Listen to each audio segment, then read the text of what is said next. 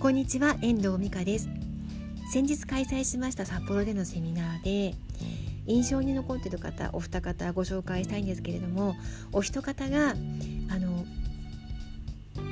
えっと、ゴールデンウィーク明けから京都でお仕事をされるということでその前にこんな機会があって本当に感激ですなんておっしゃっていただいて来てくださった私のメルマガ読者読者様がいたんですよね。私もすごい感激しましてあのまだブログも始めてらっしゃらなくってこれからあのこんなことをしていきたいとお話を伺ったんですけれども、ま、それでもこうやってね京都に行く前に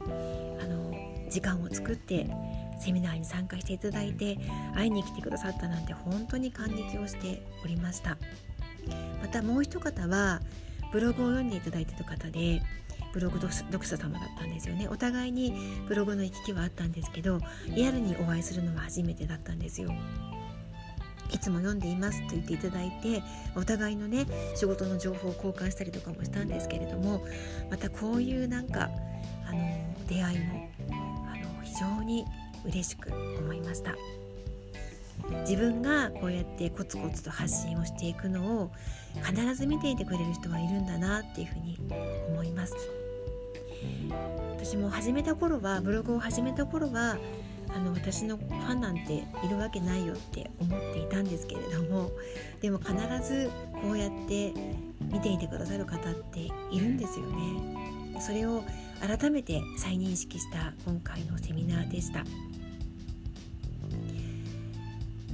皆さんにねやっぱりこれを聞いている方々ももう何でもいいと思うので、まあ、この音声配信でもいいしあのアメブロでもいいしワードプレスでもいいんですけど、まあ、自分のことはね発信を続けていった方がいいと思う。なんか仕事であっても仕事でなくてもいいから自分のことをこう出していくっていうのは本当にあの恥ずかしいこともあるし嫌な嫌なこともあるかもしれないけどやって何て言うんだろう。損することは、ね、ないかなっていうふうに思います。私はなんか財産は増えていく一方です。いろんな意味で。やっぱり人とのつながりとか、うん、そういうのは本当に宝物ですよね。それがすごく増えていると感じるのがあのブログを書いていくことでできてきているような気がしています。またメルマガ配信もそうなんですけどね。この音声ブログ音声音声配信もそうなんですけどね。ますますこれから自分の発信に力を入れていきたいなっていうふうに決意をするあの2日間のセミナーでありました。あともう一方いてあの私に、えっと、初めての私の仕事を依頼してくださった方がいるんですよ。プロフィールのご依頼を初めてしてくださった先生がいてその方も今回セミナーにお越しいただいたんですよね、まあ、純粋にあのインスタグラムのことが学びたいとおっしゃっていらしてくださってたんですけど、ま、本当にその方のお姿も拝見するたびにあの私のプロフィールも残っているのであのその方のねホームページに